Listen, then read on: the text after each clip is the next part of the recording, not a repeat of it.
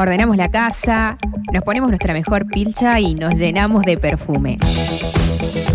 Es momento de recibir visitas en el Buen Salvaje.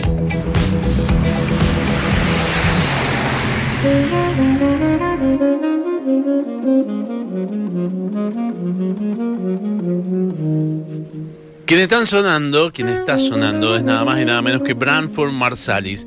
En poquito tiempo, en Mendoza, va a estar Branford Marsalis. Vamos a estar respirando el mismo aire, tomando el mismo vino. Bueno, el vago se anotó ya en todas.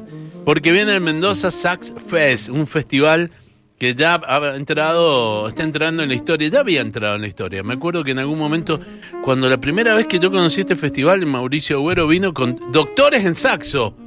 Doctores en saxo, a tocar acá en vivo, no no podía creer lo que estábamos viendo, escuchando. Y ahora, el grandísimo Branford Marsalis, aquel eh, legendario saxofonista de Sting y uno de los músicos más importantes que tiene el jazz en, en la actualidad, eh, va a venir a Mendoza. Y va a venir a la Argentina, pero solo a Mendoza. ¿Está? Entonces, atento porque esto es una, un- una única oportunidad. Está conmigo el Mauri Agüero. Hola, Mauricio. Hola Walter. ¿Qué haces? Buenas Bienvenido. noches. ¿Cómo estás? Bien, bien. Y Emilio bien. Spitz. Hola, Emilio. Walter, querido, un placer, hermano. Lo- lo- gracias, vos gracias. Ahora están en laburantes, pero cuando se suben arriba de un escenario son tremendos, ¿no? Porque Mauricio es también doctor en música, ¿sí? Eh, presidente de la Asociación Argentina de Saxofonistas, ¿está bien? Así ¿Sí? es. Y el, y el Emmy Speed, aparte de hacer un montón de cosas, porque es un, un, Un manija. un versátil manija, eh, también toca en Surcopando, una de las hermosísimas bandas que tiene Mendoza. Bueno, cuéntenme cómo viene el Mendoza Sax Fest. Pues todos están re locos, boludo. Traer a Branford Marsalis. Estamos re locos. Estamos, estamos ¿Cómo, muy locos. cómo se les ocurrió traer a Estamos, Branford? estamos quedando más ¿Qué? locos. Cuéntenme, Exacto, la, exacto, la- cuéntenme noche, la cena esa. ¿Qué, qué hubo? ¿Qué tomaron en esa noche para Totalmente. decir, traemos a Branford. Marsalis? Fue, fue justamente una cena Ah. con. eh, eh, fue justo en la finalización del primer festival, como lo mencionabas Sí. recién vos, que estuvimos acá tocando. El primer eh, festival fue en el 2019. Mm. Eh, ya nos decían los loquitos del Sax Fest. Y así, y así nos siguen llamando. Sí, sí, sí. Pero en ese momento, eh, bueno, yo traía la idea de mis pasos por Estados Unidos. Siempre cuento esta historia, eh, la voy a hacer cortita, pero cuando yo llegué a Florida, tenía una beca, tenía que hacer una contraprestación y estudiaba con el doctor Jonathan Helton. Eh, y Jonathan me dice un día, yo enseñaba a sus alumnos, a los iniciales, me dice un día, por favor, ordename el, el escritorio, tenía un, una- un estudio para él solo, digamos, de su cátedra, y yo le dije, por supuesto, porque ahí estaban todas las partituras, todos los discos que yo miraba de reojo cuando tomaba clases, y dije, este es mi momento.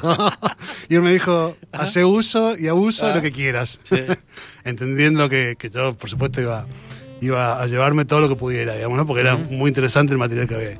Ordenando los papeles, eh, me demoré un, un buen rato y en una de esas aparece una foto. Es así tal cual como lo cuento. ¿eh? Aparece una foto, yo estaba solo en su oficina eh, y era una foto de Branford abrazando a Jonathan con una cara muy sonriente y Jonathan con una cara normal, digamos, de, de persona muy seria porque es muy serio en todo lo que hace. Sí. Así es, así es como es, que es un gran músico y Branford lo había elegido a él para que le diera clases. Porque Branford ya estaba incursionando en la música clásica. Y Jonathan es un saxofonista académico, ¿no? De tradición académica. Sí. Entonces me dijo, Branford vino aquí eh, a tocar con la orquesta y me pidió a mí que le diera una clase. Dice, le di una clase sobre la obra que iba a tocar esa noche y le corregí algunas cosas, me dijo. Este, dice, Irreverente, respetuoso. con, e- con esta normalidad, digamos. Claro. Dice, y la noche del concierto, esto no se lo Y vos, Mauricio, Branford, la, la, sí. la sensación es tuya en ese momento. tenés que Bueno. ¿qué pasaba? Sí, este tipo más grande Eh, que eh, Branford. Temblando así, Claro. imagínatelo. Eh, dice que esa noche Branford se equivocó justo en la parte donde él había Ah, corregido, sí. porque es muy difícil corregir algo en el mismo día y querer tocarlo corregido, digamos, ¿no? Esa fue una anécdota que quedó ahí y a mí la cabeza me dio vuelta. Yo dije, si este tiene acceso a Branford, después me enteré que eran amigos, ¿no? Y que cenaban juntos y que él le invitaba a su casa, etcétera. Porque Branford cree que Jonathan, así como yo y muchos otros, es un gran saxofonista. Lo que pasa es que es un saxofonista académico y entonces no es tan conocido, ¿no? Sí. Pero es muy respetado en el mundo del saxofón, este, en el mundo entero. Yo dije, esta es la oportunidad de mi vida porque yo había empezado a tocar música escuchando el disco de Sting, The Sting. donde estaba Branford. Englishman in New York. Exactamente. Eh, y entonces, eso fue en el año 2008. Cuando volví acá a Mendoza, porque necesitaba seguir viviendo acá en Mendoza, eh, vine con la idea de, de empezar a hacer eh, el festival, digamos, ¿no? Y ahí nos conocimos con Emilio, y me di cuenta que Emilio está tan loco como yo. Sí, sí. Este, y empezamos a, a pensar en esto, que el la primera edición fue una cosa muy chiquita, con cuatro profesores, tres invitados. Y la noche, cuando terminó el festival, Jonathan está muy contento, porque incluso ya había conocido una mendocina años anteriores, cuando hicimos, empezamos a hacer clínicas, etcétera, con la cual se termina casando. Jonathan. Fundamental el rol de la mujer mendocina en la llegada de Branford Marsali a. Mendoza. Mirá Eda- vos. sí, Ajá. exacto. Tal cual, Victoria. Este, y esa noche yo le dije, bueno, Jonathan, el año que viene tenemos que traer a Abraham Formarsal. Ujú. Y me dice, ¿querés que lo llame ya? Y le dije, por supuesto. Había muchos testigos, así que Ah. podemos traer testigos Sí. y todo. Y Branford dijo, sí, si me lo pedís vos, voy. Eh, así que no es culpa nuestra. es una historia que, que, bueno, hay, hay varios culpables, me parece. hay varios culpables, hay varios culpables. Este, vino la pandemia, no pudimos. Sí. Que estaba confirmado en realidad para, para esa edición del, del 2020. Ya, estaban, ya teníamos Ajá. los flyers, teníamos Sí, sí, la sí, propaganda, todo. De hecho, alcanzamos a sacar un flatter que decía reprogramado. Ajá. Pero dijimos, ya teníamos el flatter y dijimos, tenemos que sacarlo. ¿Cómo no lo vamos a sacar si ya lo habíamos hecho? Así que lo sacamos Ajá. con el reprogramado ahí tachado. Qué bárbaro. Bueno, pero aparte, eh, los, muchachos se meten en esta eh, eh, este hecho quijotesco, ¿no? De traer un músico de- del nivel de Branford Marsalis, eh, con el renombre mundial que tiene, y les empezó a subir el dólar. Y les empezó a subir el dólar. ¿Y ustedes ya tenían el contrato firmado?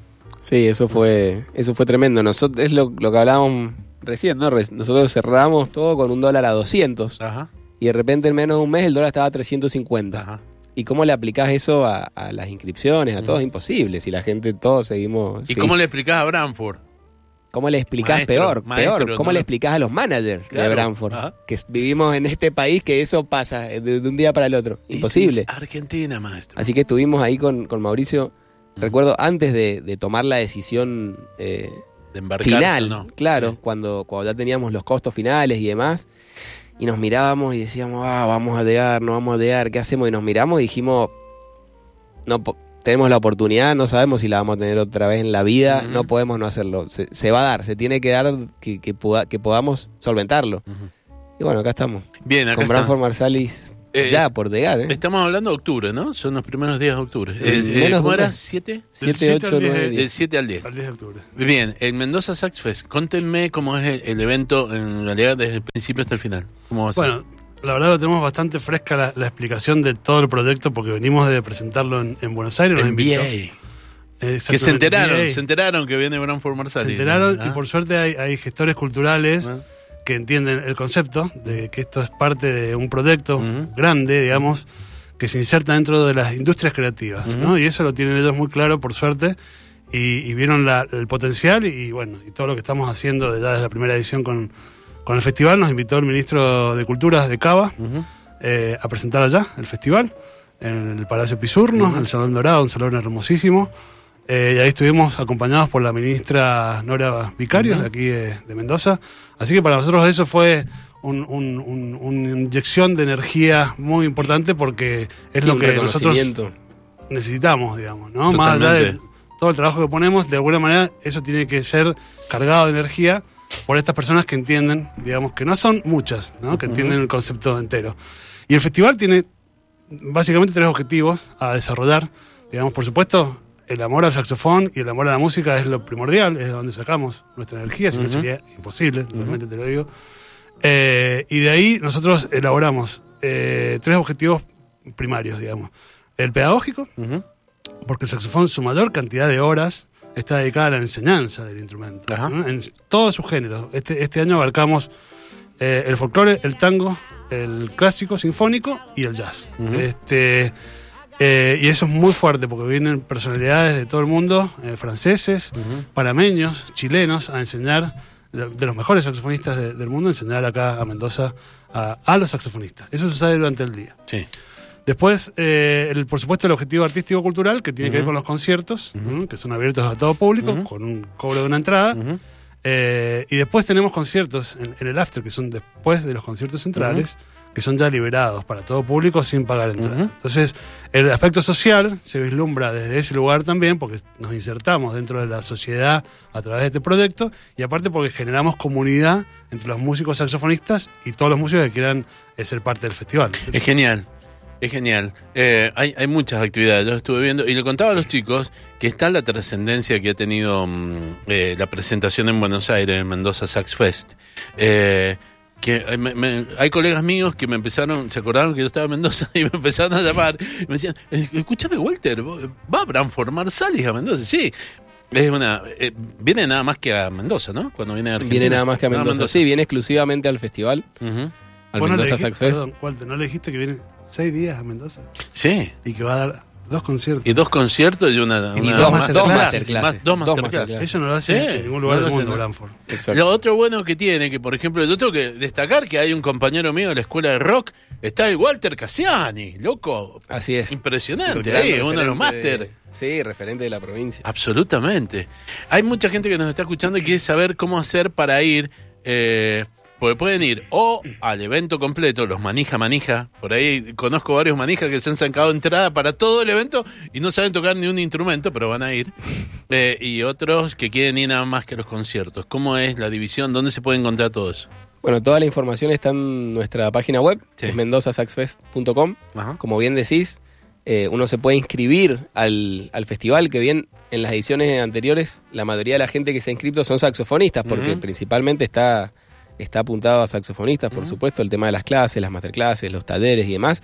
Pero como bien decís, para esta edición, con la fuerte presencia de Branford y lo que significa para un músico o un melómano, melómano eh, poder escucharlo, poder estar al lado de él, poder estar en una masterclasses. Las masterclasses, por ejemplo, van a ser con banda en vivo, con músicos mendocinos. Entonces, de repente en las masterclasses, más allá de, de estar presenciando la, la masterclass, uno lo va a poder escuchar, tocar también, Claro. en, en un ámbito súper súper intimista y Ujú. súper delicado, distinto al, al de un al de un concierto. Entonces, como bien decías, hay mucha gente, no solo saxofonistas, que se ha inscrito a, a todo, que incluye todos los conciertos, todas las masterclasses, todas las actividades del festival. Y si no, como decía Mauricio, eh, las entradas a los tres conciertos centrales, que el primero va a ser el viernes 7 de octubre en el Teatro Mendoza, que va a estar Branford con la Orquesta Sinfónica de la Universidad Nacional de Cudo, no solo Branford Marsalis, sino que va a estar eh, Helton y Griffin Campbell, que fueron los profes de, de Mauricio en Estados Unidos, va a estar Qué Jorge. Retamosa bueno. de Argentina y Carl Emmanuel Fisbach de. Francia, otro gran, gran músico, que como decía Mauricio, al, al estar en el mundo de la academia quizás no, quizás no son tan conocidos como Branford con el jazz o como, bueno, lo, en particular su, su popularidad al haber tocado con Sting y demás, pero son músicos del mismo nivel, son musicazos.